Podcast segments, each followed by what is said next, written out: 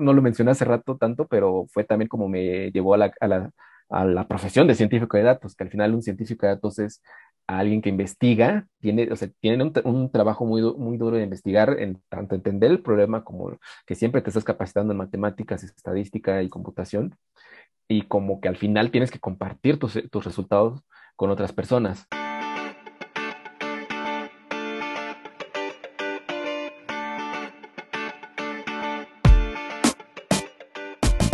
Buenos días, soy Juan Manuel Aguaxin y esto es Digitalizados, el podcast donde platicamos sobre los retos que la era digital nos plantea.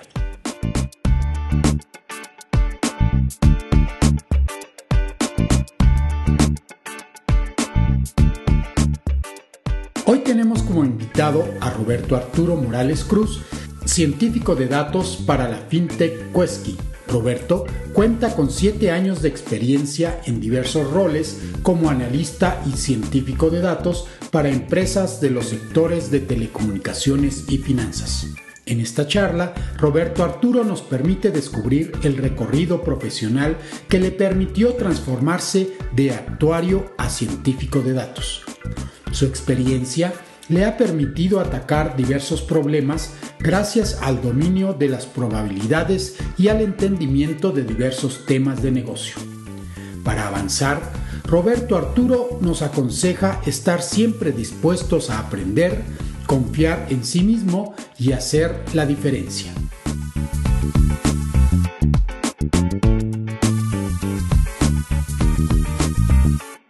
Buenos días, bienvenidos a un nuevo episodio de Digitalizados. El día de hoy tenemos un invitado, como dirían en las series de Star Trek, The New Generation o The Next Generation. Tenemos a Roberto Arturo Morales Cruz. ¿Y por qué digo The Next Generation? Porque pues resulta que Arturo es hijo de una muy buena amiga mía que estudió al mismo tiempo que yo en la Universidad de las Américas. Como les dije, somos súper amigos y por eso, pues Arturo es de la próxima generación y me da un súper gusto tenerlo el día de hoy.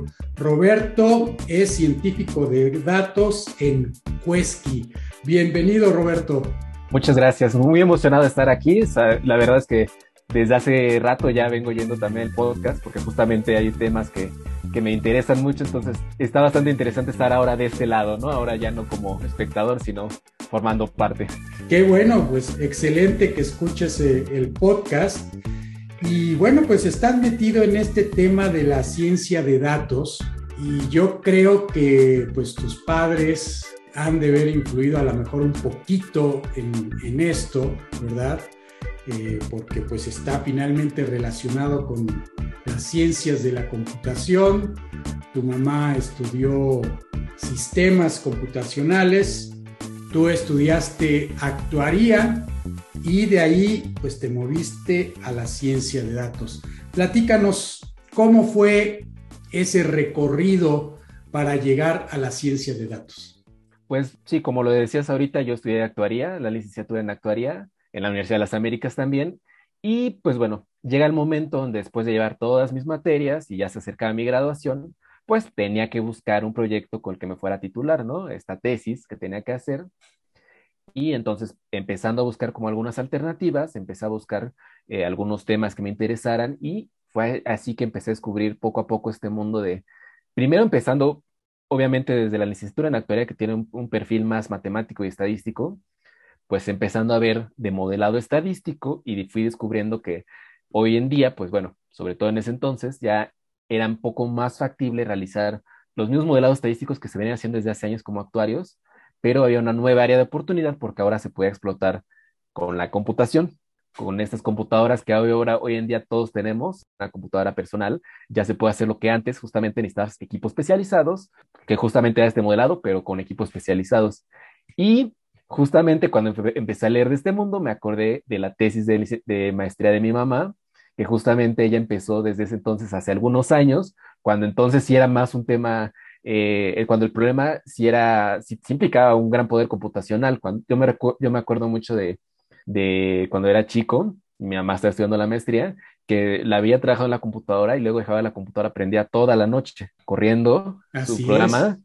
Y justamente entonces me vino a la memoria eso que hacía y ya empecé ya cuando descubrí ese, mundo, eh, yo visto obviamente entonces desde un lado matemático, eh, descubrí que era justamente lo que mi mamá había estado haciendo. En ese entonces no lo entendía, pero ya que lo entendí y yo visto desde mi punto de vista matemático, dije, wow, está muy interesante.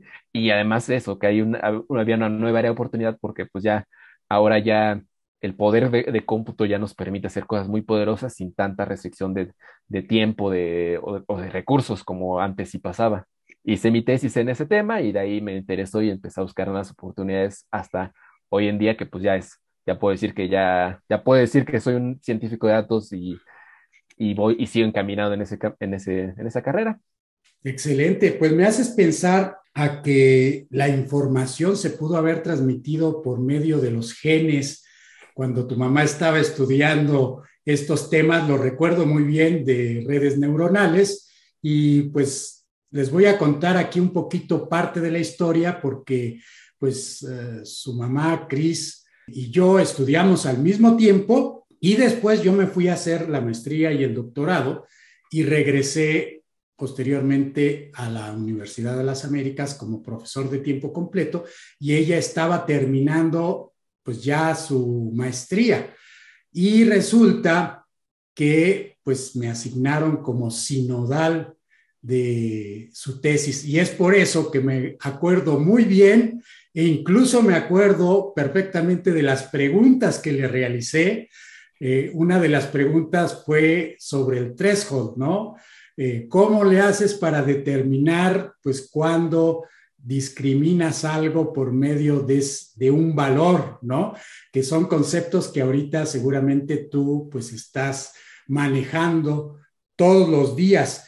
Platícanos entonces sobre qué proyectos has trabajado ya como científico de datos, que bueno, pues vemos aquí que tu partida viene de la actuaría. En otro de los episodios, pues vimos a nuestra invitada Maribel, que ella venía más de el área de la computación, ¿no? Y aquí tenemos pues otra otra historia, ¿no? Alguien que viene de actuaría. Entonces, ¿en qué tipo de proyectos trabajas? Eh, ¿Están más enfocados a la actuaría, más enfocados a la computación? ¿O podemos decir que, bueno, finalmente la ciencia de datos, pues es tan general que no importa tanto, eh, pues, el background que tuviste al más lejano de los principios? Sí, este, justo me viene a la mente ahorita, eh, pues sí, luego hay, luego hay varios errores en, cómo, en cómo vemos la, profesión de, la ciencia de datos y la realidad es que al final, exacto, terminas combinando tanto la parte matemática, estadística como la computación, aunque pues sí, obviamente dependiendo del perfil, eh, del background que tenga uno, cada quien, pues termina aportándole más de su, de su lado, ¿no? pero es lo, padre, lo que me gusta mucho de, la profesión también, que se presta mucho para hacer equipos multidisciplinarios y a lo mejor si, eh, por ejemplo, en mi caso, mi parte fuerte justamente es la parte estadística, porque es la que estudié toda la licenciatura y en la que me he enfocado un poco más. Entonces, desde los puestos estadísticos que vamos a tomar en cuenta, qué es lo que el, analizar el fenómeno que vamos a modelar, establecer qué métricas vamos a, ocupar para ver, si estamos haciendo lo correcto. Justamente ahorita de lo que hablábamos del threshold, de eh, cómo determinamos, cómo separamos, sobre todo cuando hay eh, problemas de tipo clasificación, donde tenemos que decidir, bueno, donde le estamos enseñando a la computadora a discernir sobre si algo es A o es B. Eh, pues justo también implica un reto matemático porque hay que establecer justamente ese límite y pues sí, o sea, no es algo tan objetivo muchas de las veces, muchas veces necesitas tanto entender la parte estadística como la experiencia de, y entender el problema que estás atacando. Entonces, justamente es donde más enfocado en problemas de clasificación, en problemas del tipo, para esta campaña telefónica que vamos a realizar, ¿a quién se lo vamos a ofrecer? Ya no se trata de ofrecerle productos a toda la población o a todos los posibles clientes, sino meterle un poco más de inteligencia para atacar quienes sí tienen probabilidades de aceptarte en algún momento tal o cual producto. Entonces, justo el reto en ese punto es qué determina, ¿no? ¿Qué tan, eh, porque uno calcula probabilidades y hay que determinar también el dónde corto la probabilidad, ¿no? Dónde digo que alguien tiene la suficiente probabilidad de aceptarme como para que valga la pena eh, atacar ese cliente de algún, eh, con alguna campaña especializada. Entonces, por ahí es donde, donde más me he movido últimamente. Excelente, pues entonces guardas ese perfil de actuario todavía, digamos que hay una componente, por decir algo, del 70% de actuario con 30% de ciencias de la computación, por decir algo, ¿no? O hay otro que sea como la sal y la pimienta de estos dos componentes. Pues yo agregaría el entendimiento del negocio, porque si es una parte que a veces, este, eh, pues también es muy, muy determinante el, el, no solo saber modelar matemáticamente y el, y el tener la, la, capacidad de programarlo y de poder echar mano de la computadora para tu meta, eh, pero sí un tercer componente muy importante es también el, ya la experiencia del, de, de saber resolver problemas, porque al final del día eh, la tarea del científico de datos va, es netamente aplicada y necesitas entender, entonces necesitas saber lo suficiente de, de finanzas, de mercadotecnia, del área para la que estás trabajando, porque al final del día son tus clientes internos muchas de las veces. Entonces necesitas entender ellos qué están haciendo para también aportar algo que les pueda servir. De hecho, me llama mucha atención porque justamente eh, el tercer perfil de personas que me he encontrado mucho en estos roles de científico de datos, tenemos por un lado los que vienen de perfiles más de ingenieros, de ciencias de la computación, otros que venimos de más eh, puestos más matemáticos, actuaría, estadística, economía, matemáticas aplicadas, física, y, hay un tercer grupo un poco más chico, pero que sí, este, que más bien su background es de administración de empresas, de economía, de este, ciencias un poco más aplicadas, que terminan metiéndose en esos temas porque justamente ellos aportan este, este know-how de las cosas y en, se meten después a estadística de computación para roles ya de científico de datos como tal. Entonces está bastante interesante como esta triada de perfiles que suelen haber. Has iniciado entonces esta carrera de científico de datos. ¿Cuánto tiempo llevas después de que saliste de la universidad? Llevo seis años, casi siete años de mi primer rol, originalmente más un rol de analista de datos, que ya me toca eh, pues justamente generar reportes, gráficos y demás que puedan aportar información valiosa para el negocio. Y de ahí ya roles un poco más de lo que sería un científico de datos tradicional, entre comillas, que pues es lo que más pensamos en un científico de datos, ¿no?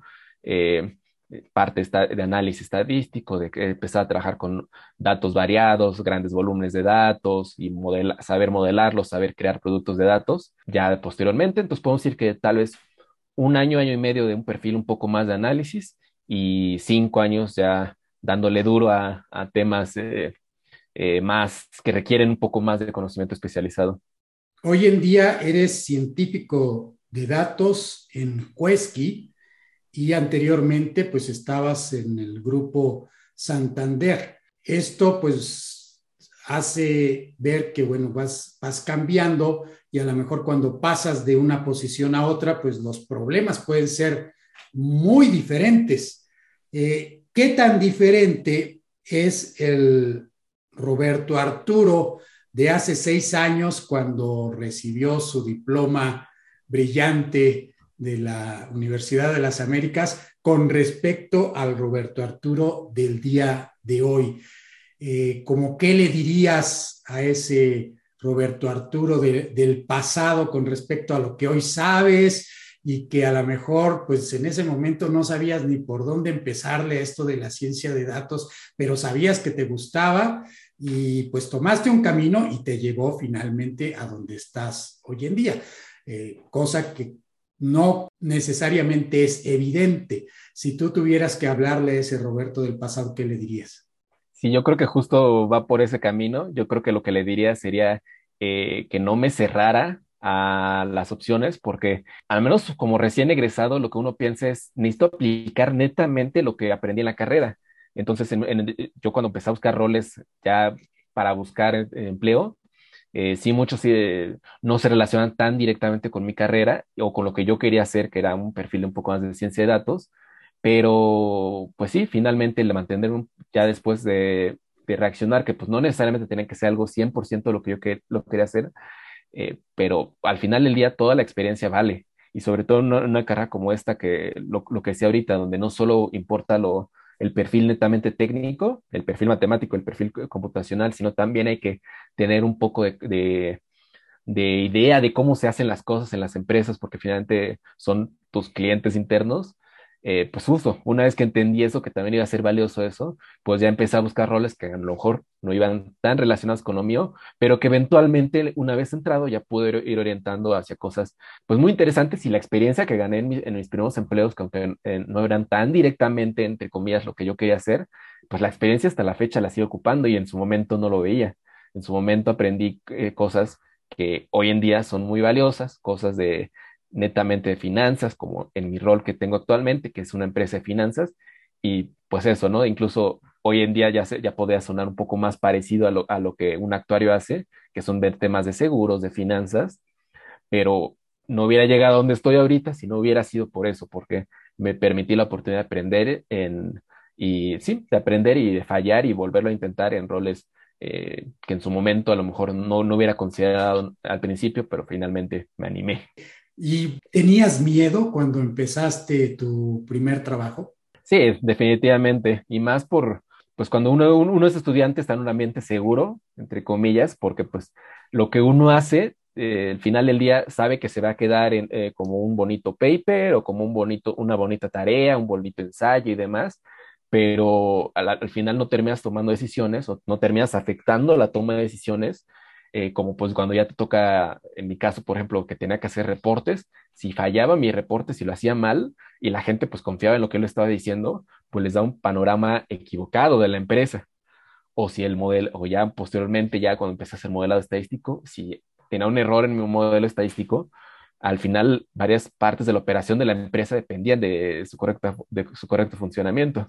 Entonces, obviamente, pues cambian las responsabilidades y eso ah, también al principio mucho temor, pero una vez que empiezan a salir las cosas y que uno confía en sí mismo, eh, pues ya al contrario, hasta se siente, eh, pues sí, un gran sentimiento de realización, de satisfacción, de que sabes que hace la diferencia en, los lugares en donde estás.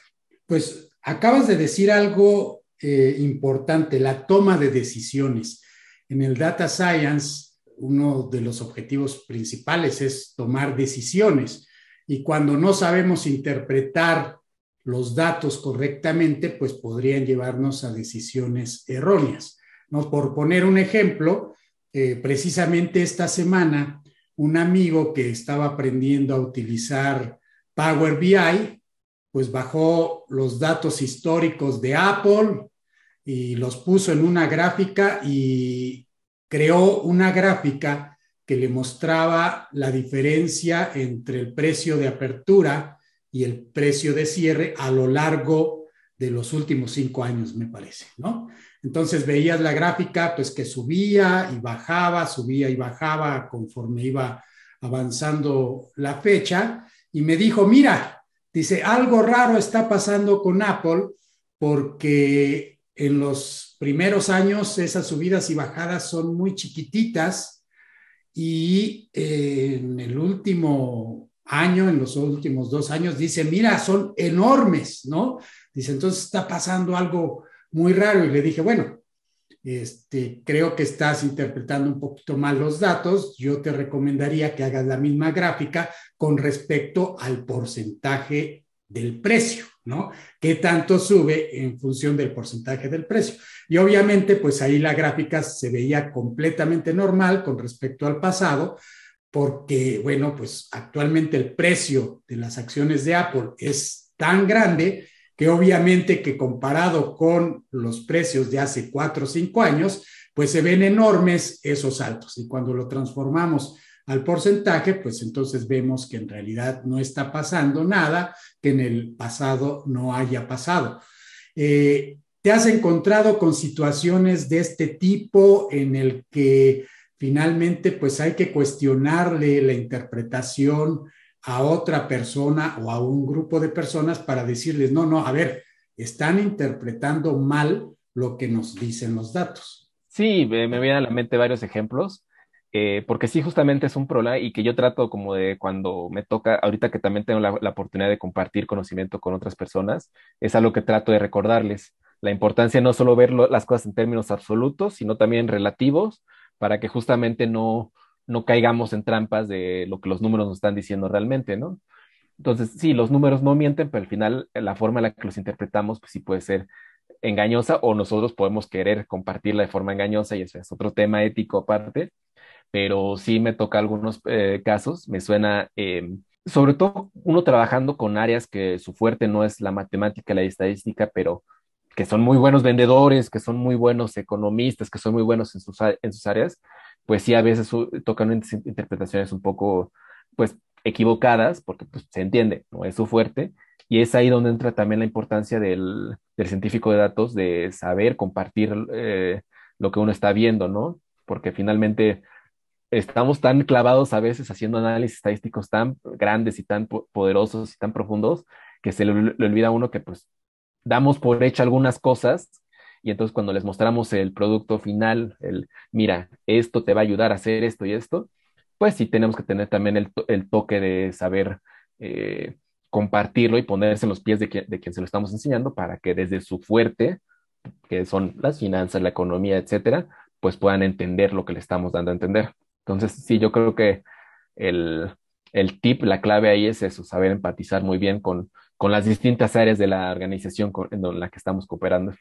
Has dicho algo importante, los números no mienten, pero hay precisamente un estadista que dijo algo parecido, no exactamente esto, porque no recuerdo la cita completa o exacta, ni quién lo dijo, desafortunadamente, pero dijo algo así como, los números no mienten, pero con suficiente trabajo puedes hacer que digan los que, lo que quieres que digan, ¿no? O sea, finalmente si manipulo ciertas gráficas y no presento algunas y presento otras, podríamos hacer que los datos digan lo que alguien quiere escuchar, ¿no? Entonces esto es como que a veces el lado malo, ¿no? De, las estadísticas cuando se aplican sin, ética, ¿no? Eh, ¿qué, opinión tienes respecto a esta cita? Sí, estoy de acuerdo y me vienen también a la mente varios ejemplos. Hay un ejemplo que yo ocupo eh, seguido para compartir eh, cuando tengo alumnos a los que estoy mostrando este punto de la importancia de, pues sí, verificar que los números esta vez pueden ser engañosos. Eh, hubo una presentación en la que me acuerdo mucho de Steve Jobs hace algunos años y en internet si uno busca Steve Jobs eh, gráfica de círculo, se va a encontrar con que está mostrando sus resultados de, de la participación del mercado de sus productos de, de Apple. Y justamente lo muestra con una gráfica de círculo que de por sí hay todo un tema de si las gráficas de círculo, las gráficas de pie se deben ocupar. Yo estoy en contra de ellas porque justamente es muy fácil engañar con ellas. Y, y, es justamente lo que pasa. Muestra la gráfica primero de círculo, que es difícil ver esas diferencias entre eh, qué, tan qué tanto más grande o más chico es cada parte del, del pie, y además la muestra en, en, tercera dimensión, entonces está inclinada de tal manera que la participación de Apple se ve más grande de lo que realmente es. Entonces sí, es, es algo que en este caso que Steve Jobs habrá tenido otras cualidades, pero por ejemplo era muy buen vendedor y sabía manipular muy bien los números para que lucieran como él quería que luciera, que en ese caso era un porcentaje más grande de participación en el mercado de lo que realmente era y justamente la presentación era frente a posibles accionistas. Entonces, pues justo es todo un tema que, que pues sí, sobre todo yo creo que es importante que, que nosotros los, este, de este lado, pues que extendemos esos riesgos de, los, de mentir con números, que al final no es tanto mentir con números, sino más bien darles, hacer que luzcan como este, queremos que luzcan. Pues tenemos una responsabilidad ética, ¿no? De, de saber este, que no vayan a, darles interpretaciones incorrectas, saber eh, compartir conceptos, tampoco igual otra concepción muy errónea es la de eh, cuando hay una aparente correlación entre dos cosas y mucha gente se va por ahí y asume que una causa la otra, que hay un efecto de causalidad, y pues no necesariamente es así, y nuestra responsabilidad como, eh, como científico de datos es, uno, si nos encontramos con los problemas, hacer notar que no necesariamente es, es el caso, y dos, pues si nosotros estamos encargados de esos proyectos, pues tenemos una responsabilidad eh, eh, estadística y ética de no mostrar conclusiones erróneas, sino tratar de, sí, muchas veces nos escapa, pero en medida de lo posible, tratar de, de tomar, eh, de mostrar los datos y eh, darles la interpretación correcta para que no se presten malentendidos. Otro ejemplo típico, el de la correlación, y el, el, ejemplo que viene a mi mente es el de la venta de helados y número de ahogados, ¿no? Que, dicen, entre más aumenta eh, la venta de helados, más ahogados hay, ¿no? Entonces dicen, wow, pues los helados están matando a las personas. Y entonces, bueno, como científico de datos, ¿verdad? O conocedor de las probabilidades, pues dices, bueno, no, lo que pasa es que hay otra variable que depende de estas dos, que es el calor, y cuando hace calor la gente consume más helados y cuando hace calor pues la gente va más seguido a bañarse o a nadar y pues por eso hay más ahogados y más venta de helados. Interesante este, este término también. Sí, justamente, y es, eh, es un error al que muchos caemos, incluso porque me ha pasado alguna vez, alguna vez en algún problema, igual eh, empecé a tomar la conclusión equivocada y también esa es una de las ventajas de que la profesión de científico de datos al principio se veía muy, eh, me tocó cuando empecé a hacer cosas de científico de datos, se veía más como un perfil un poco más de, de unicornio, se bromeaba un poco, de que querían que fueran cosas casi imposibles, que todos fuéramos buenos para todo. Y no, justamente el hecho de que ahora ya esté una visión de que más, más que tener científicos de datos que la pueden hacer, que sean muy buenos para todo, pues ya cambio a tener equipos que se complementen muy bien entre ellos. Entonces, justamente en algún momento me pasó igual que estaba tomando una conclusión errónea y empecé a modelar y a trabajar sobre una conclusión que estaba tomando errónea hasta que alguien de mi equipo me lo hizo notar. Entonces, justo si además para agregar, si yo tuve que decir una de las mejores formas para evitar, para sabernos eh, complementar, aunque pues individualmente tenemos esa responsabilidad ética de no de no dar interpretaciones, de tratar de no dar interpretaciones incorrectas, si además podemos compartir con otras personas, con otros equipos de trabajo, eh, pues justamente se reduce ese riesgo de que estemos dando algo, un mensaje equivocado. Pues ahora que dices bueno para todo y equipo, me surge la pregunta sobre qué tanto sabes, por ejemplo, de Machine Learning, porque pues es algo que quizás en la universidad como actuario pues no aprendiste necesariamente. Hoy en día, ¿qué tanto sabes del Machine Learning? Sí, eh, mucho más de lo que en su momento. En su momento, pues obviamente no, ahorita ya hay carreras que se, este, ya, por ejemplo, la Universidad de las Américas Puebla tiene una, una licenciatura en ciencia de datos, pero hace unos años no existían como tal. Entonces, si uno quería aprenderlo, tenía que, pues sí, combinar un poco de, de, aprendizaje solo y de agarrar y, y, con la pura experiencia empezar a aprender eh, de esas cosas. Entonces, hoy en día sí puedo decir que ya tengo un conocimiento un poco más profundo de Machine Learning que el que tenía hace unos años. De hecho, quizás estoy siendo demasiado modesto porque trabajo haciendo eso, ¿no? Todos los días trabajo este, con distintos modelos, eh, aplicando el aprendizaje de máquina.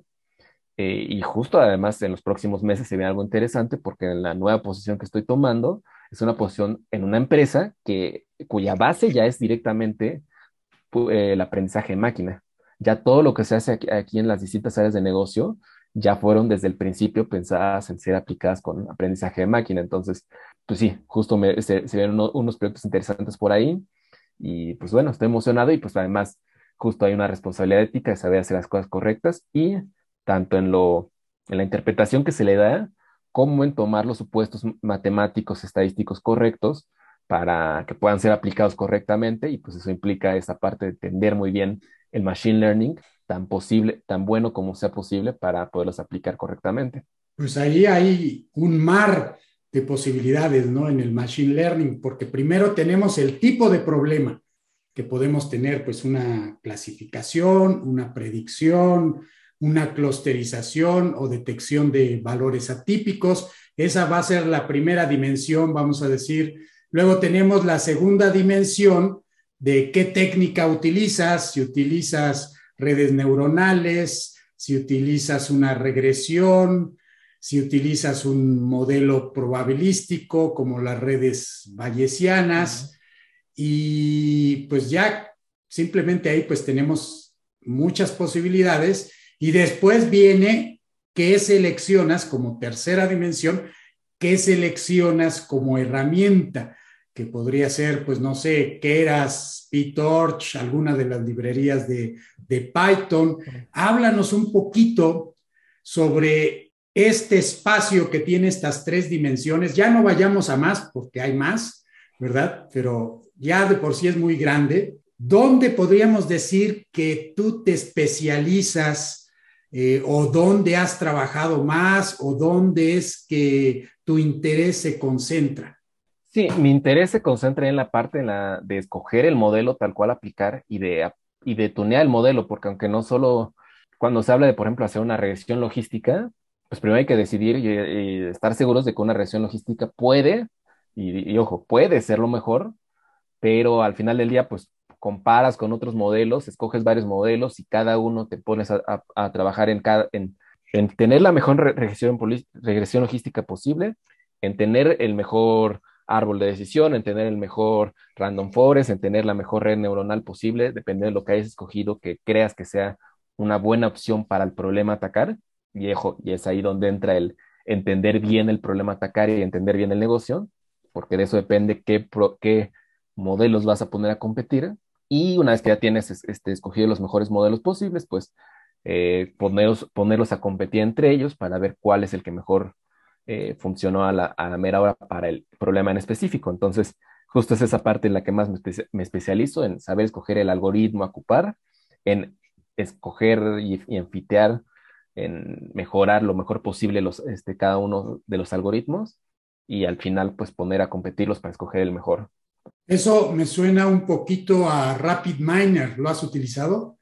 Sí, lo conozco y hay varios softwares que también hacen cosas parecidas que te ayudan justamente a esa parte de poner a competir los modelos. Pero, pues bueno, al final del día eh, todavía tiene una limitante todos esos softwares, al menos en mi opinión. Todavía, mucho está hablando ahorita de que ya posiblemente el rol del, científico de datos va a ser desplazado en algunos años, porque justamente ya hay softwares que se encargan de eso, de poner a competir un montón de modelos, pero todavía yo creo que hay una gran oportunidad porque hay cosas donde definitivamente, aunque puedas poner a competir muchos modelos, eh, pues las computadoras todavía no pueden hacer, y es aportar la parte humana, el entender el problema y saber eh, con base en la experiencia y en los conocimientos matemáticos, estadísticos de programación y, de, este, y del entendimiento del negocio, pues cuál es el mejor camino. Porque aunque una computadora y un software tipo RapidMiner o tipo H2O o tipo este, todos estos softwares que están saliendo hoy en día, aunque puedan poner a competir un montón de cosas, eh, justamente lo que hace la diferencia es que pues no pueden hacerlo todo de todas maneras, no pueden analizar toda la, gran variedad de opciones y de algoritmos que hay en el mundo, pero si tú, como, tú le puedes dar al menos una guía para, eh, con base en tu experiencia, pues tú determinas algunas cosas que quieres probar con estos softwares y pues al contrario, funcionan mejor que si, que si funcionaban por separado, ¿no? Yo, yo, Roberto, trabajando por separado y haciendo manualmente mis algoritmos o este software RapidMiner corriendo en automático los, los algoritmos. Ambos somos buenos, pero todavía mejor si combinamos, si combinamos la experiencia humana con el poder computacional y los softwares que existen hoy en día. Pues mira, por eso te decía que se transmiten los genes, porque precisamente como lo mencioné al inicio del podcast con tu mamá, con Cristian, tu mamá, en la presentación de su tesis, pues hablábamos de este tema, ¿no? Eh, ya te lo había mencionado antes, el threshold famoso, y tú acabas de mencionar hace unos momentos el tuning, y pues finalmente ella respondió algo similar a lo que tú estás respondiendo ahorita, porque yo le decía, no sé, por decir algo, ella había escogido un threshold de 0.4 y yo le decía, bueno, pero ¿por qué 0.4? Y ella me dijo, bueno, pues es que yo hice varios eh, experimentos, y entonces eh, llegamos a la conclusión de que este era el mejor valor, aunque en ciertos casos se perdía precisión, eh, pues eh, en otros se ganaba y entonces a fin de cuentas, pues un trabajo muy importante del humano que la máquina no puede hacer, al menos ahorita, es ese tuning, ¿no? Ese tuning que es súper importante y además que es en un espacio tan grande que si se lo dejáramos a una computadora, pues se tardaría mucho tiempo porque tendría que correr y correr y correr pruebas y pues eso sería eh, exponencial ¿no? un, un, espacio eh, imposible de tratar. Sí, justamente. Y sí, este, me viene a la mente tantas veces en las que me he enfrentado a eso, ¿no? Que me preguntan, oye, ¿por qué hiciste esto y por qué aquello? En la que las áreas de negocio con las que uno termina trabajando te cuestionan, eh, es que, porque pues sí, obviamente cada problema, cada modelo, cada producto de datos que se entrega tiene áreas de mejora, siempre, siempre pasa. Pero pues al final del día no hay modelo perfecto. Hay una frase que dijo Vox, un estadístico, que es que todos los modelos están eh, equivocados, pero algunos son útiles. Todos los modelos son erróneos, pero algunos son útiles. Sí, recuerdo muy bien esa cita. Sí, sí, justamente es algo que este, como científico de datos nos tenemos que grabar, porque pues sí, no hay modelo perfecto, no hay proyecto, proyecto perfecto, y por más que tengas la mejor computadora, el mayor conocimiento en estadística y todo, y todos los recursos a tu alcance, siempre eras de mejora. Pero ¿de qué termina que al final decías coger un modelo o un proyecto sobre otro eh, pues porque justamente con este entendimiento del problema determinaste que a lo mejor por los recursos, porque hay eh, modelos que tienen que escorearse en automático, entonces pues a lo mejor decidiste un modelo un poco más, este, más sencillo con uno más complejo, perdiendo un poco de precisión, pero ganando en cuántos recursos necesitas, ¿no? Sobre todo que hoy en día, eh, por ejemplo, por poner un ejemplo, la empresa donde ahorita entro a colaborar, Quesky, ellos otorgan créditos de manera casi automática. Entonces, el escoreo tradicional que se hacía, que me tocó también trabajarlo en otros bancos y en organizaciones más grandes, este escoreo tradicional que se hacía, eh, que tú hacías tu solicitud y te avisaban en un día, dos días o en una semana y demás, ahora te lo hacen, te lo resuelven automático con aprendizaje de máquina. Entonces, pues tienes que tomar decisiones ahí por detrás de eh, si el, el modelo este, que se está ocupando para tomar esa decisión pues si está corriendo lo suficientemente rápido, si es lo suficientemente preciso, y justamente vas jugando entre esas variables, entre qué tanto sacrifico, en velocidad para tener una mayor precisión. Y hay veces en las que, pues sí, si con tal de ganar un por ciento de precisión, mi modelo se tarda el doble en correr, pues a lo mejor no lo vale. Y es el tipo de decisiones que a mí me apasionan cuando uno, uno las tiene que tomar, porque se pone a analizar el problema ya más a detalle y y sí tiene que determinar esos, esos thresholds justamente. Pues ahora me haces pensar a otros conceptos que vale la pena tocar en esta plática, porque bueno, hemos estado hablando mucho de precisión, que posiblemente pues ya todo nuestro auditorio más o menos se imaginan a qué nos referimos, ¿no? Cuando dicen esta persona es muy precisa, ¿verdad? Pues imaginamos que acierta ¿no? Eh, pero hay conceptos en el aprendizaje máquina que se van especializando y pues muchas veces los vamos cambiando porque hay diferentes maneras de medirlos y pues los voy a decir en inglés porque en inglés sí están muy bien definidos, ¿no? Si lo decimos en español ya no es lo mismo, pero tenemos este concepto de precision, recall y accuracy.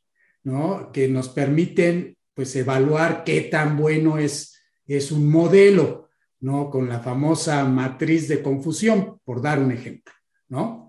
Eh, ¿Qué tanto se salen ustedes de estos conceptos diciendo, mm, aquí pues finalmente el accuracy no nos sirve porque tenemos pues muchos elementos de un tipo y pocos de otro y entonces el accuracy pues vale sorbete, ¿verdad? Porque pues como 99% de los casos no son fraude y 1% es fraude, si lo midiéramos con el accuracy, pues entonces diríamos, ah, pues somos buenazos porque estamos haciendo una, un buena, una buena predicción en el 99% de los casos. Y eso es como que, pues sí, 99, pero eso sería lo que cualquier algoritmo sin hacer nada haría.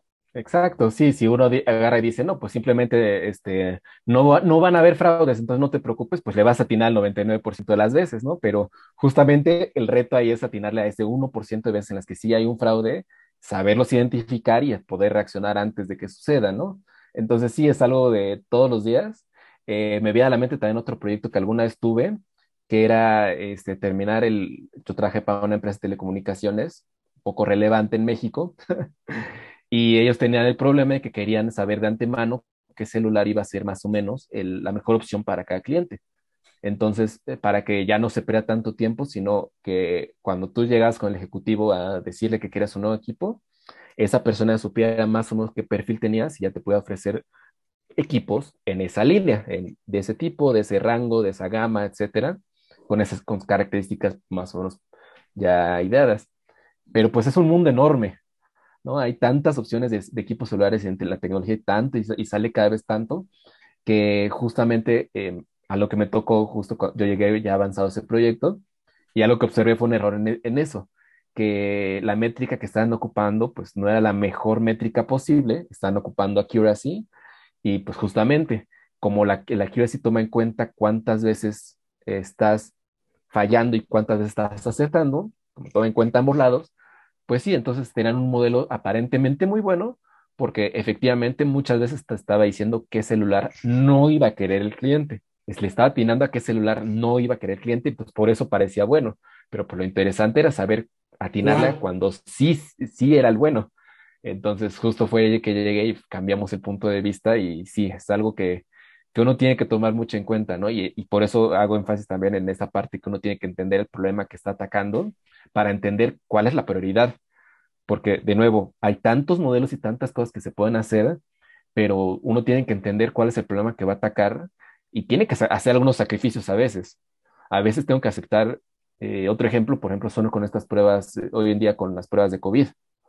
Una prueba de, esta pandemia que tenemos, una prueba de COVID, pues tienes que aceptar que muchas veces vas a dar falsos positivos, eh, que muchas veces le vas a decir a alguien que está que realmente no está enfermo, pero le vas a decir que está enfermo, pues sí, chin, pero tienes, tienes que jugar ahí en esos thresholds quienes determinaron qué significaba que alguien sí estuviera enfermo o que no estuviera enfermo, pues a lo mejor sí tienen que aceptar que algunas personas no necesariamente están enfermas y le dicen que sí están enfermas con tal de que se cuiden, porque es mejor aceptar eso a permitir que muchas personas que no están enfermas sigan contagiando.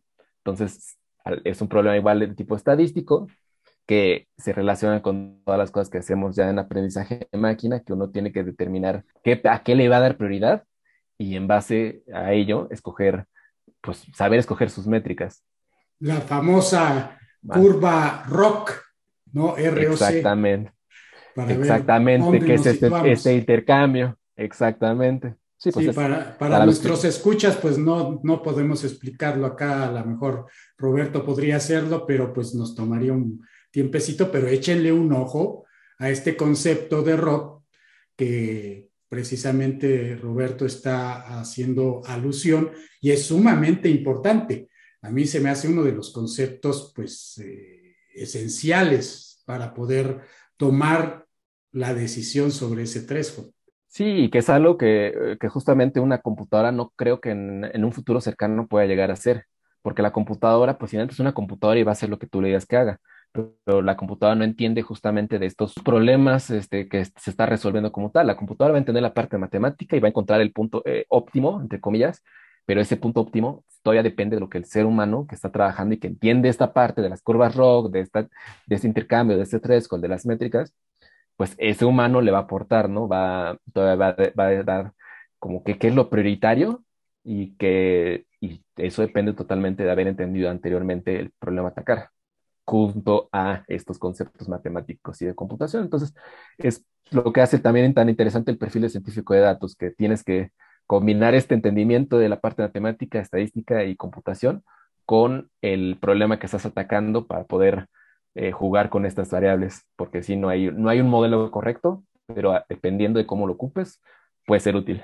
Ahora, regresando a algo que dijiste al principio del podcast y que volviste a repetir un poco ahora con la gran combinación que había, por ejemplo, de productos, eh, de opciones, eh, grandes volúmenes de datos. Mencionaste pues el Big Data. ¿Qué tanto trabajas con Big Data y qué tan grande es el Big Data? es una pregunta que pues sí surge mucho, sobre todo cuando alguien no está tan en, entrar en esos temas porque a mí yo me topo muchísimo con artículos que dicen que el Big Data está resolviendo tal cosa, que en tal municipio ocuparon Big Data para mejorar este, la vida de sus habitantes, que ocupaban el Big Data una empresa para vender más. Y yo muchas veces me cuestiono si realmente están trabajando con Big Data, porque creo que hay un, un error ahí de concepto que muchos tienen, eh, que pues sí, de entrada, el Big Data por sí, no, por sí solo no resuelve nada. El Big Data es, pues, es la organización que tiene acceso a una gran cantidad de datos y que se generan además de manera rápida y que tiene que trabajar con ellos, este, pues sí, que, que tiene un problema de volumen y de velocidad. Y además datos variados. El Big Data no es una técnica, es un problema. Exactamente, y que si lo sabes atacar, si sabes trabajar con el Big Data o no, le puedes sacar ventajas, sí, pero sí, de entrada, yo, yo cambiaría este, todos los artículos que salen con ese titular de se ocupó el Big Data para hacer tal, los cambiaría, se ocupó el análisis y la aplicación del Big Data para, este, para resolver problemas, porque sí, justamente el Big Data es grandes cantidades de datos, variados, gran volumen, que se generan rápido, veloces. Y sí, sí me ha tocado trabajar con ellos sin problemas, este, pues, que a veces em, uno se, se llega a cuestionar si la mejor forma incluso de trabajar es con Big Data, porque trabajar con Big Data requiere recursos especiales. Ahí sí, eh, trabajar con Big Data sí ya es muy difícil hacerlo con, con la computadora personal.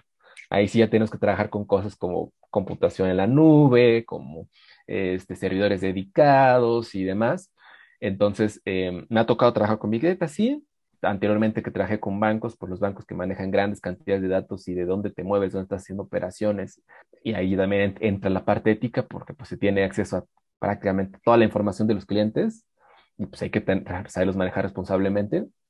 Eh, pero justamente eh, cuando trabajé con bancos, ahí sí están los recursos para poder trabajar con todos estos recursos especializados que se necesitan para atacar problemas y mejorar la relación con los clientes. Sí, claro, y, en ese caso verdaderamente es Big Data porque estamos hablando posiblemente de petabytes de información y regresando a lo que decías de artículos que dicen utilizaron Big Data y muchas veces vas a más detalle y les escarbas y pues ves que bueno, pues fueron 30 mil registros que pues para Big Data eso no es para nada Big Data, ¿no?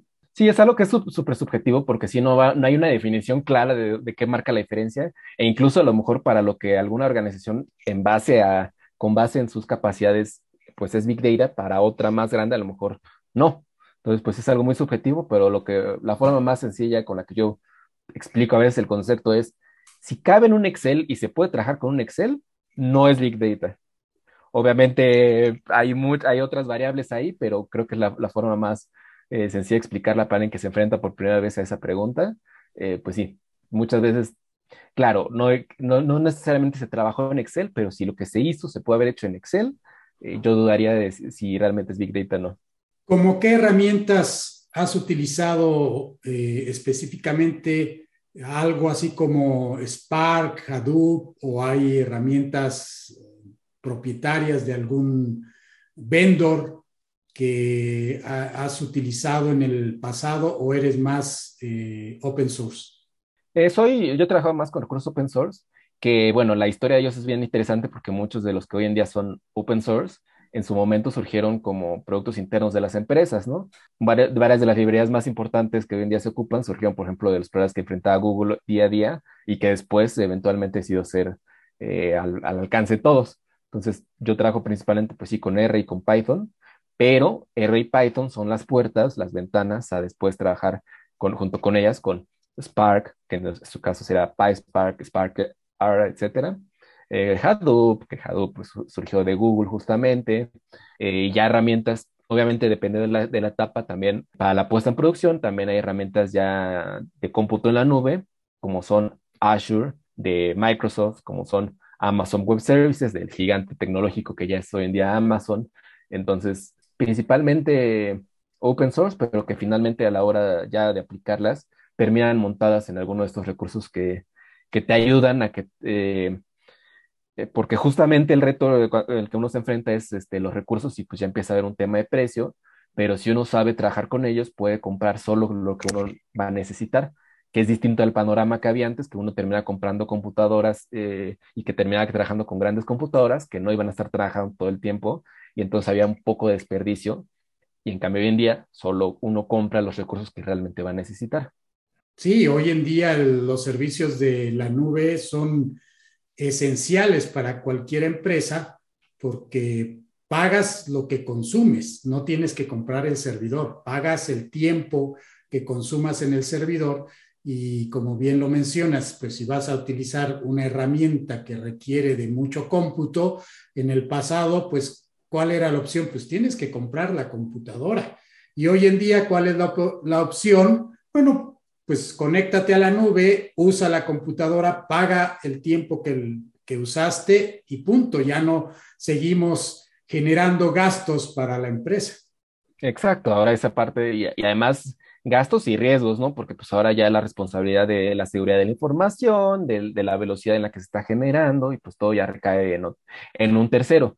Hay un riesgo, obviamente, por la transferencia de la información back and forth, de, cuando lo compartes, este, cuando subes la información a la nube, pero en general, pues justamente al final del día, pues es más, yo diría, por ejemplo, en cuanto a seguridad de la información, que es el mayor riesgo, pues muchas de las veces va a ser más difícil que hackeen Amazon a que hackeen una empresa que está ocupando Amazon como herramienta.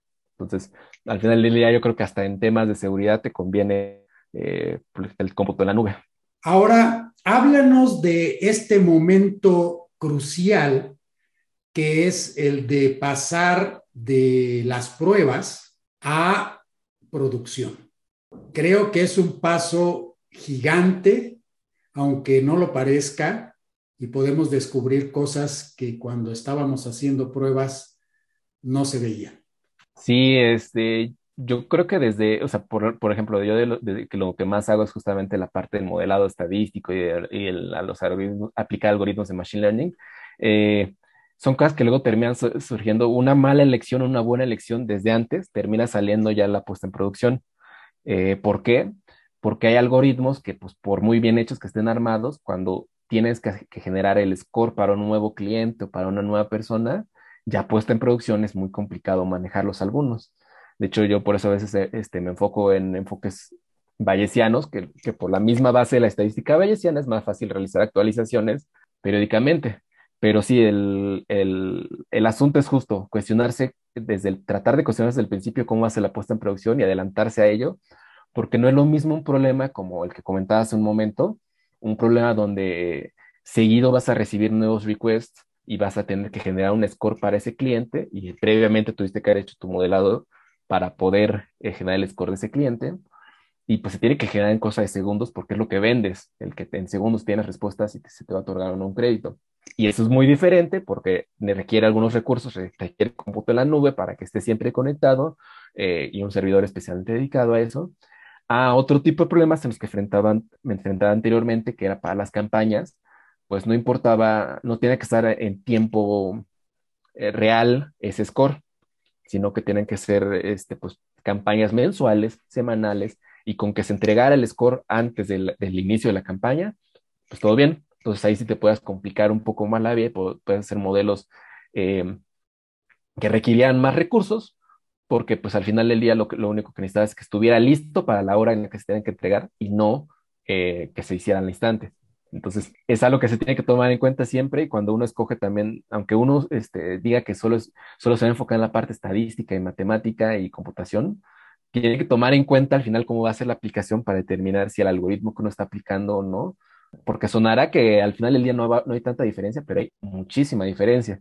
Y ya cuando uno pasa de estar modelando con mil, dos mil, tres mil clientes a una puesta en producción donde tiene que ser con millones de clientes, pues sí, esos segundos de diferencia que te ahorras por haber escogido tal o cual, eh, salen ya en la puesta en producción y sí, hacen bastante diferencia, sobre todo por este factor de que un, un segundo extra, dos segundos extra por cliente, ya cuando ves por millones, pues ya es una diferencia enorme, enorme.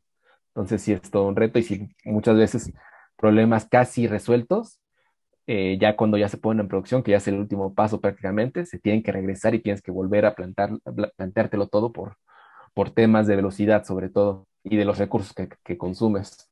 Entonces, una buena premisa es siempre antes de atacar un problema, es ver cómo funcionaría esto en producción, qué recursos nos solicitaría y estimar más o menos cuál sería la diferencia, en este caso de lo que mencionas, en tiempos eh, para ejecutarse y si sería viable, ¿no? Exactamente, sí, y uno tiene que jugar con esas decisiones y es parte de lo que hace tan apasionante también esta carrera, de lo que más me gusta de la ciencia de datos, que tiene que tomar eh, decisiones de ese tipo, ¿no? ¿Qué tanto estoy dispuesto a sacrificar a lo mejor en capacidad predictiva con tal de que al final ya puesto en producción sea rápido, sea, este, no, no consuma tantos recursos, etcétera? Entonces, es bastante interesante esa parte. Sí, muy interesante.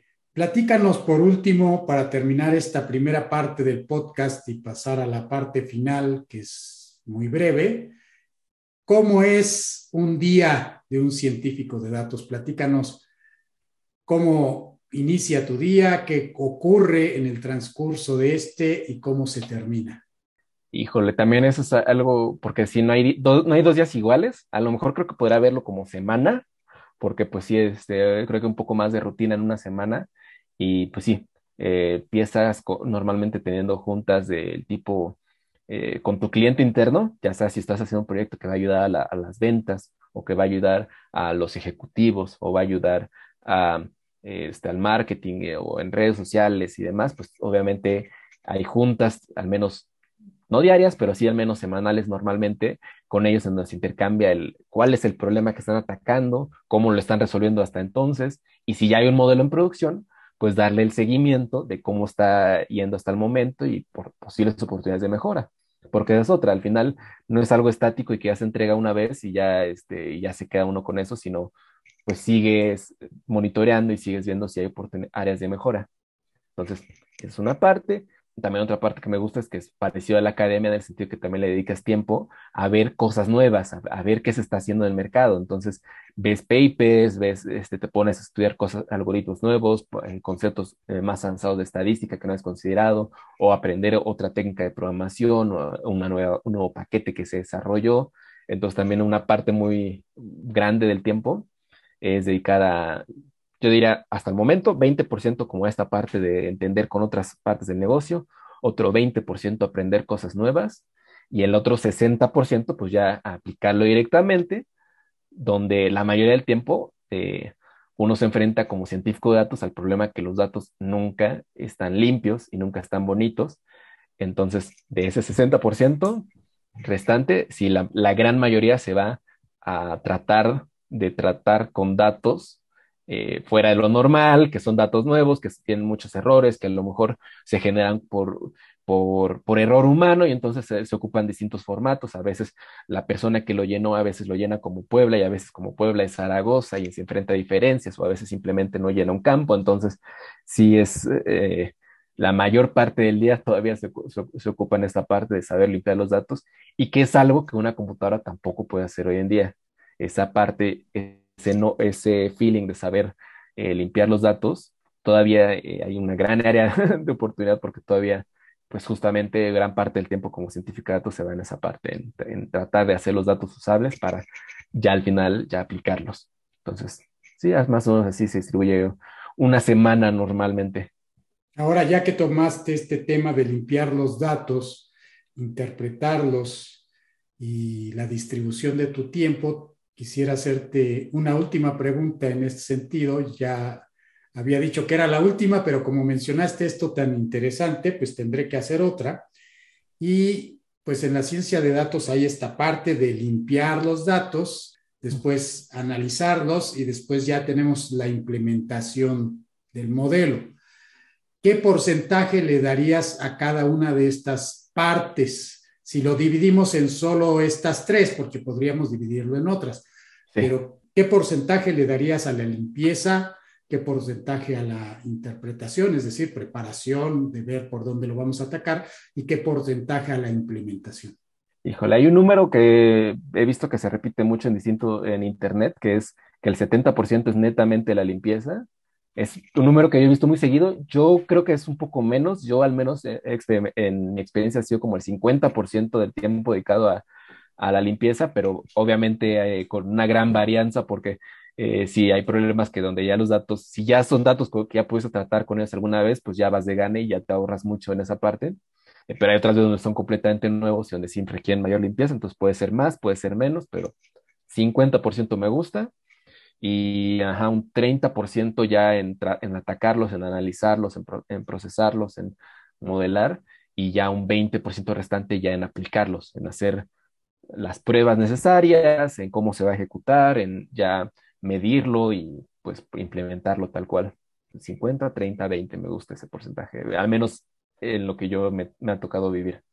Muy bien, pues sí, comparto contigo, se me hace un poquito exagerado, pero yo creo que ahí es una cuestión de margen, de decir, como dices, ¿no? La varianza es grande, entonces mejor, mejor decimos 70%. Sí, que al final uno no termina eh, pues, sí, o sea, si uno, si uno quisiera, los, este, también uno tiene que saber eh, decidir hasta dónde llegar en algún momento, porque nunca va a tener uno los datos perfectos. Entonces, a veces uno dice, ¿sabes que Ya le estoy dedicando mucho tiempo a esto, entonces mejor me, enfoco en, otra cosa. Eh, entonces, pues sí, es por eso también que a veces uno simplemente tiene que tomar esas decisiones con base en, que, en, lo que va a ser mejor, ¿no? En que a lo mejor ya se tiene que entregar el proyecto y pues mejor sacrifico, sacrifico un poco la calidad de mis datos para poder este, tener un mejor modelado, una mejor, más tiempo para la implementación. claro, una buena premisa es invertirle a la limpieza de los datos, pero tampoco exagerar, ¿no? Exacto. Sí, si no, nunca acabaríamos y, y no, no, terminaríamos generando aplicaciones tan interesantes como las, que como las que hay hoy en día. Muy bien. Bueno, pues vamos a pasar a la parte final del podcast, que es más del lado personal.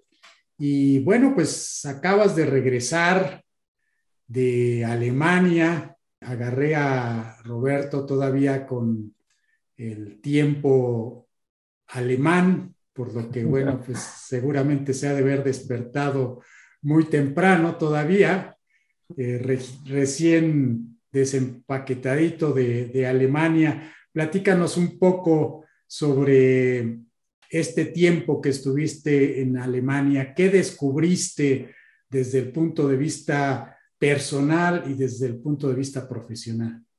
Yo que eh, cuando, surgió esta oportunidad, yo creo que lo que más eh, consideré para tomarla, eh, para decidir que sí me iba a ir y, para decidir aceptarla, es justamente algo de lo que hablaba hace rato, que yo creo que, porque me ha tocado, no, obviamente no soy perfecto, estoy muy lejos de serlo, pero por eso agradezco que la ciencia se haga mucho en equipos porque el poder eh, trabajar con gente de, con distintos perfiles, con distintos antecedentes, backgrounds y, este, habilidades, pues te ayuda a, complementar y, y, lo que a lo mejor en lo que cojeas, pues se puede volver una fortaleza si te juntas con las personas que, eh, que pueden tener esa fortaleza. Entonces, por eso cuando surgió la oportunidad de que yo me fuera a Alemania, dije, va, vamos a tomarlo como una oportunidad para aprender y sobre todo una cultura muy distinta a la mexicana, pues para ver en qué cosas, para descubrir algunas cosas en las que a lo mejor puedo mejorar y no me había dado cuenta, eh, y para al contrario, para poder aportar cosas que a lo mejor ellos eh, todavía no tenían tan contempladas. Entonces,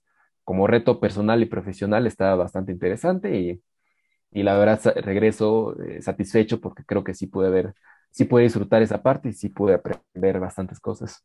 Por ahí, Chris, nos pasó algunos videos muy interesantes que estuviste realizando sobre tu estancia en Alemania. ¿Cómo surgió esta idea de decir, bueno, pues voy a compartir lo que estoy viviendo? Yo creo que, y eso sí es totalmente personal, o sea, de mi forma de ser, eh, yo soy alguien demasiado hiperactivo y demasiado curioso y atento, y entonces eso significa que yo rara vez, cuando alguien me propone a intentar algo nuevo, rara vez voy a decir que no. Entonces, justamente yo desde la, desde la universidad, yo participé en distintos proyectos, estuve en un montón de actividades extracurriculares y una de ellas que me gustó mucho fue reportar. Yo estuve en el periódico estudiantil en la universidad y eh, hasta la fecha guardo muy bonitos recuerdos de esa parte. Y justamente cuando, cuando surgió esta oportunidad de estar en otro país, dije, ¿por, ¿por qué no lo retomo, pero ahora en otro formato? Y me interesó mucho el hacerlo en forma de video. Por ahí este, están los videos todavía en YouTube, porque justamente era también mi diario personal. Entonces se juntó la oportunidad de guardar recuerdos míos que en, un formato que no fueran fotos, sino el movimiento que era lo que pasaba, junto con mis ganas de que me gusta esta parte, compartir, este, de reportar, de compartir conocimiento y explicaciones con la gente. Entonces, pues sí, es una parte que me gusta mucho y se, junta, se juntaron esas actividades y por eso es que lo estuve realizando todavía mientras estuve allá y que además me sirve para eh, otra de las profesiones que tengo actualmente, que es dar clases. Entonces, el estar grabado, grabándome frente a cámara me ayudó a, actualmente que más en pandemia que las clases prosiguieron de forma virtual, pues ya no le saco tanto a estar frente a una cámara explicando cosas. ¿Piensas que pudiste haber sido reportero? Sí, Sí, la verdad es que es algo que se queda muy, se quedó muy marcado en mí y que de hecho fue como, a lo mejor no lo mencioné hace rato tanto, pero fue también como me llevó a la, a la, a la profesión de científico de datos, que al final un científico de datos es alguien que investiga, tiene, o sea, tiene un, un trabajo muy, muy duro de investigar, en tanto entender el problema como que siempre te estás capacitando en matemáticas, estadística y computación, y como que al final tienes que compartir tus, tus resultados con otras personas. Entonces, como se relaciona mucho con este lado del, reportaje que me gustaba mucho y que siempre eh, me picó y que de hecho yo también he llegado a tener oportunidad de colaborar en algunos periódicos digitales eh, con algunos reportajes chiquitos, eh, como side, como profesión paralela, pues sí, este, se relaciona mucho con la, con la ciencia de datos y definitivamente si no hubiera sido científico de datos, una de las profesiones que hubiera considerado seriamente hubiera sido, pues sí, periodista, incluso existe el concepto de periodismo de datos, entonces a lo mejor por ahí me hubiera terminado eh, encaminando. Pues finalmente también eres profesor y yo creo que ahí estás compartiendo también tu conocimiento y estás haciendo esa labor que a ti te gusta de informar. Exacto, y, y uno puede influir este, sobre todo en, o sea, obviamente uno tiene una responsabilidad porque pues está formando a futuros en mi caso, pues futuros analistas, futuros estadísticos, futuros científicos de datos, futuros, eh, o pues, también gente de ciencias de la computación, y pues hay una responsabilidad de que lo que le estás enseñando, pues saliendo del salón de clases se van a acordar de eso, y pues, por ejemplo, yo trato de meter algunos temas con los que platicamos hace rato de la importancia de la ética en, cuando uno trabaja haciendo análisis estadístico, y de tratar de no mentir con números y demás, pues son cosas que uno tiene la oportunidad de compartir con los con los alumnos y es algo que yo considero valiosísimo. Además de, obviamente, la oportunidad eh, que, eh, que yo siento hasta la fecha que una de las mejores formas en las que puedes validar que estás entendiendo realmente algo es si eres capaz de explicarlo a alguien más. Entonces me ayuda justo esta parte de cada que estoy aprendiendo algo nuevo, pues si tengo la oportunidad de enseñar, enseñárselo después a alguien más, me ayuda a revalidar y también aprendo mucho. Veo cosas que a lo mejor no había visto cuando las aprendí originalmente. Entonces, muy padre y yo sí le recomiendo a quien tenga la oportunidad en algún momento de ser profesor de lo que sea, eh, pues que lo sea, porque puedes compartir conocimiento con otras personas y puedes aprender también de ellas. Sí, se aprende mucho enseñando. Reafirma uno los conocimientos y cada vez que te hacen una pregunta, pues uno mismo se cuestiona esa pregunta, eh, porque ahora lo tienes que responder de una manera totalmente sincera clara y sabes que la respuesta puede tener una repercusión si es que respondes algo que pues no es del todo exacto, puede tener sus consecuencias. Exacto, y, lo que decía, ¿no? En algún momento, después de, tal vez el momento lo ves muy sencillo, pero pues tú no sabes si 5 o 10 años después se van a acordar, se les quedó muy grabado eso que dijiste y a lo mejor si les dijiste una respuesta incorrecta, eh, por ejemplo, poner ahorita el ejemplo de este, que yo, por ejemplo, no me gustan los, los gráficos de Pi, ¿no? Y a lo mejor es algo muy sencillo, pero pues yo no sé si al, al haberlo, este, si a lo mejor no, no, lo dejé claro o lo expliqué mal y en algún momento les pasa, les pasa al revés a ellos, ¿no? Ellos en algún momento dando una explicación unos años después se quedan y muestran gráficas de Pi, de pastel y terminan de cierta manera engañando un poco y dando un mensaje incorrecto. Entonces, pues sí, uno tiene también una responsabilidad ahí muy grande de, de qué es lo que está enseñando y por eso, pues, se pone interesante la cosa y vale totalmente la pena.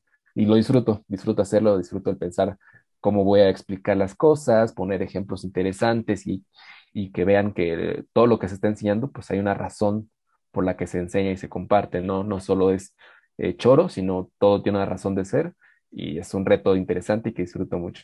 ¿Qué es lo que viene ahora, Roberto, para el futuro?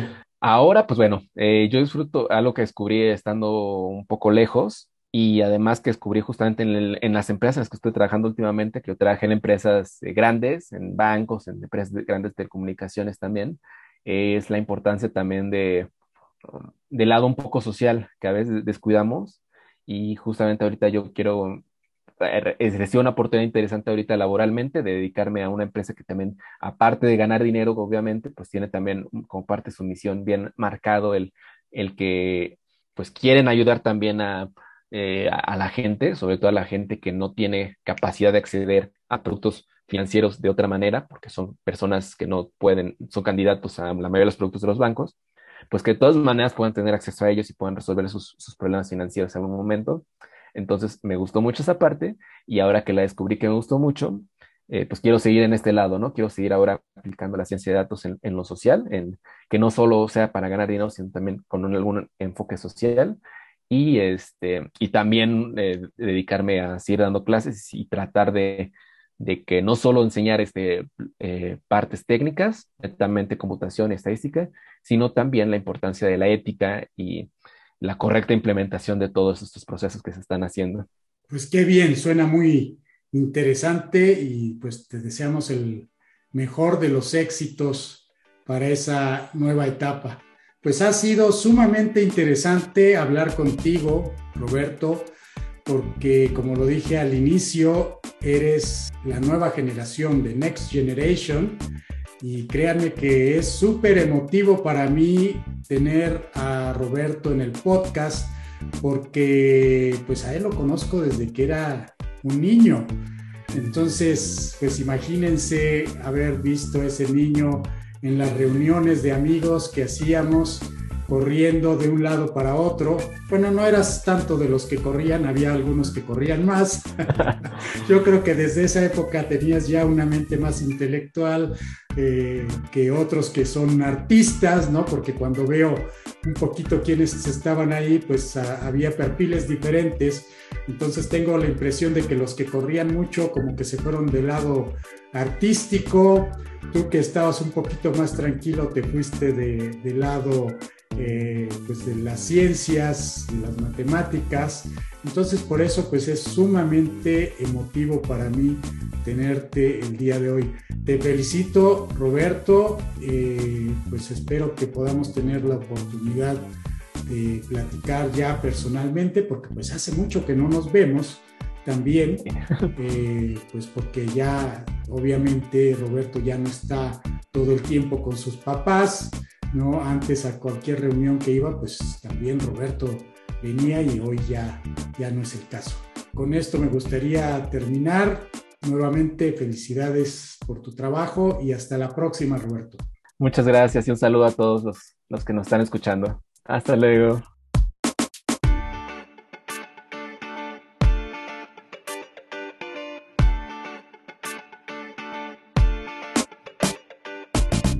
Este fue el episodio número 37 de Digitalizados. Pueden encontrar más información sobre Roberto Arturo Morales Cruz a través de nuestra página web digitalizados.mx o en la descripción del episodio en Spotify, Apple Podcast o Google Podcast. No olvides suscribirte en alguna de estas plataformas ya que esto nos ayuda a que muchos más puedan aprovechar este proyecto. Soy Juan Manuel Aguaxin y los espero en el próximo episodio. Les tengo reservada una interesante plática con quienes están digitalizando al mundo.